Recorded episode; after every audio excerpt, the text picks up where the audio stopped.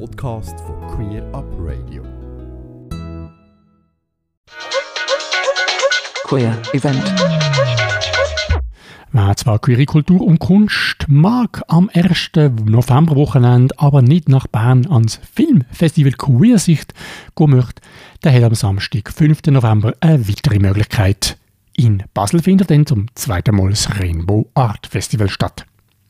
Ich habe mich vor wenigen Tagen mit Maria und Leia in den Räumlichkeiten der Uni Basel über das bevorstehende Festival können unterhalten. Maria ist im Team für das Präsidium und Finanzen zuständig, Leia für Social Media und Werbung. Meine erste Frage an die beiden. Wie geht es Ihnen wenige Tage vor dem Festival? Ist alles parat? Wir haben gerade letzte Sitzung gehabt und ja, es gibt noch zu tun. Es wird jetzt sicher noch eine intensive Zeit. Aber auch so die Vorfreude kommt jetzt so langsam so richtig. Ähm, ich glaube, wir haben gerade Gäste geschrieben und, äh, und ich habe gesagt, ja, ich freue mich mega, das dann mit allen zu genießen, was wir dort beigestellt haben.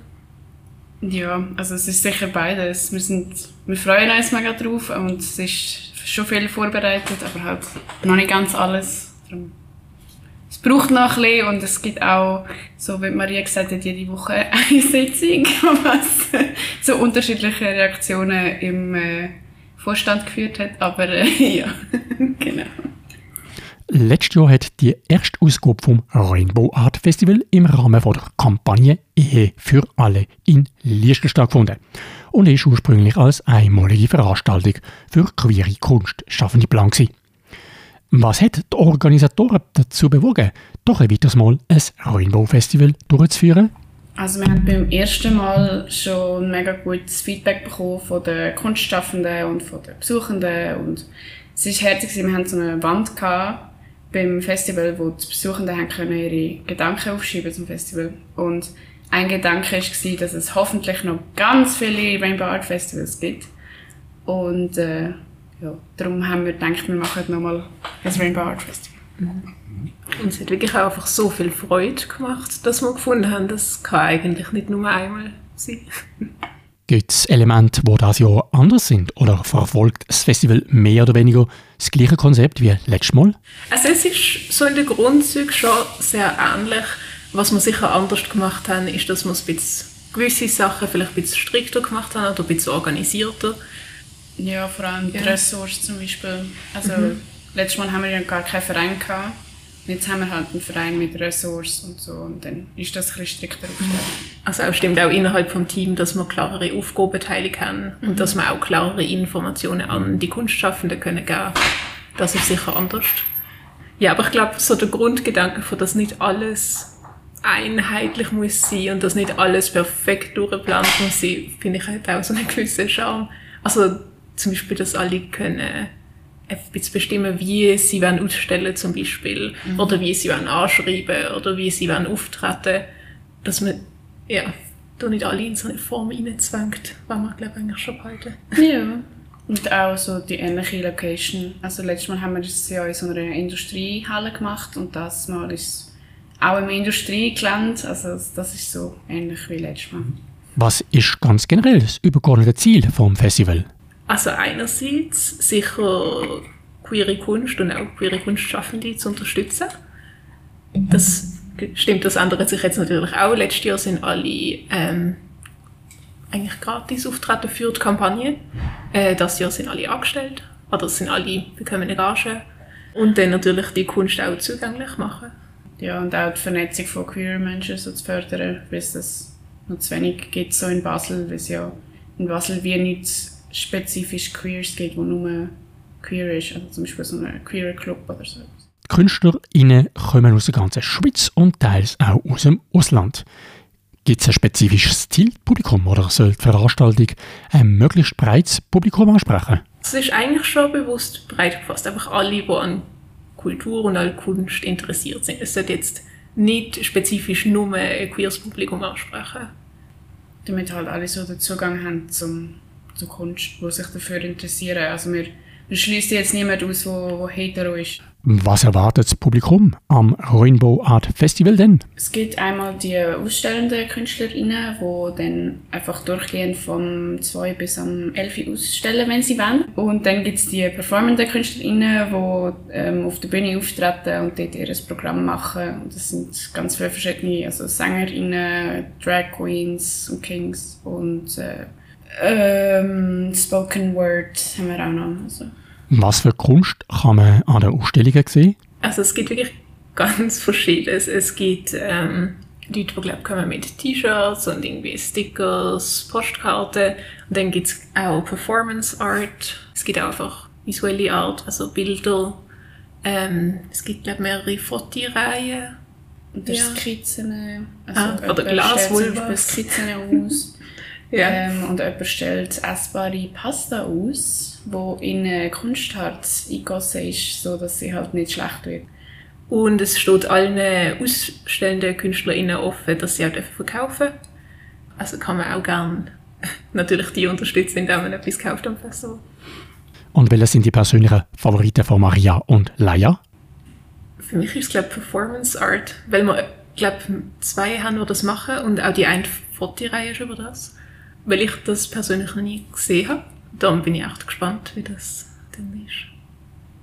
Ich finde ähm, Drag mega faszinierend, also die ganzen Drag Queens und wie das und Drag Kings natürlich und alle, die, sich in diesem Spektrum wohlfühlen, ähm, finde ich mega interessant, weil das auch mega ein Aufwand ist und äh, faszinierend, so die Umwandlung zu sehen dann, äh, und von den Künstlerinnen selber ist ähm, ehrlich gesagt Your Funny Uncle mein Favorit ganz am Schluss.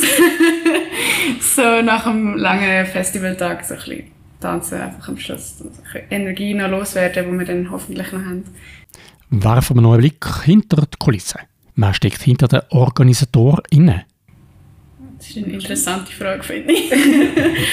also wir sind jetzt mittlerweile die Sechste und wir sind gut durchgemischt, würde ich sagen. Also es gibt Leute, die studieren, es hat Leute, die arbeiten darunter und wir haben alle so ein bisschen unsere Bereiche, wo wir gut drin sind und dann können wir uns gut ergänzen. Und eigentlich zusammengekommen als Team sind wir ein bisschen per Zufall letztes Jahr, mhm. weil es mir so die Frage ist, ah ja, wer möchte das organisieren? Also wir haben uns gegenseitig vorher eigentlich noch nicht gekannt. Und jetzt ist es halt auch, finde ich, verstehen wir uns auch privat super. Ich glaube, ich fände es nicht so toll, wenn, wenn es jetzt nur so eine Arbeitsbeziehung wäre. Ja, das wäre auch komisch, finde ich. So, es wäre dann viel zu formell irgendwie. So, ja. Das Team selber schafft ehrenamtlich die KünstlerInnen bekommen aber, wir haben es gehört, das Jahr eine Gage. Stellt sich die Frage, wie finanziert sich das Festival? Es wird sich durch das Festival selber auch finanzieren. Wir haben ja Eintritt, werden auch eine kleine Bar führen. Und jetzt im Vorhinein ist es aber auch, ähm, dank der Stefanie, die eine riesen, sich mega viel Mühe gegeben hat, ähm, haben wir SponsorInnen, wo wir jetzt auch schon mal so einen Grundstock bekommen haben, wo wir jetzt damit arbeiten können. Weil sonst wäre es nicht möglich gewesen, weil letztes Jahr ist sie ja vor allem noch durch die Kampagne getragen worden. Und dieses Jahr müssen wir es halt, also selber finanzieren. Es werden für das Festival am 5. November auch noch Helfer gesucht. Wo kann man sich bei Interesse melden? Über unsere E-Mail-Adresse bei info at rainbowartfestival.ch. Abschließend zusammenfassend, wenn und wo findet das Rainbow Art Festival statt? Und wie viel kostet der Eintritt? Ähm, es ist am 5. November, das ist ein Samstag. Und es fährt am 2 an, also dann fährt die Ausstellung an und die Musik wird am 3 Uhr vor und es läuft bis am 12 Uhr Nacht. Aber ab dem 11 Uhr kommt man nicht mehr rein, haben wir gesagt. Ah, ja. Wichtiger Punkt. Es findet im Paddel im Kleinbeck ähm, Areal statt, in der Industriehalle Tramhaltestelle Zieber. 15 Franken ist so der normale Eintritt. Und dann äh, kann man aber für 10 Franken vergünstigt reinkommen. Das wird sein ähm, Studierende, AHV und IV und mit den Kindern. Ähm, genau, 12 bis 18-Jährige. Genau, 12 bis 18-Jährige ist.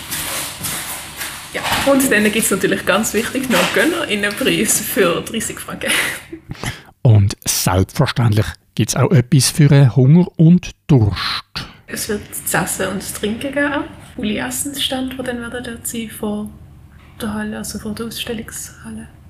Und auch eine coole Bar, wenn man Durst hat. Also es, es gibt äh, Bier und Panache und Äpfelsaft.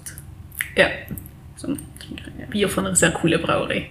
Ich habe mich mit Maria und Laia über das Rainbow Art Festival 2022 in Basel unterhalten. Mehr Infos und das detaillierte Programm findest du auf der Webseite rainbowartfestival.ch oder auf Instagram. Ganze Sendungen und mehr findest du auf queerupradio.ch.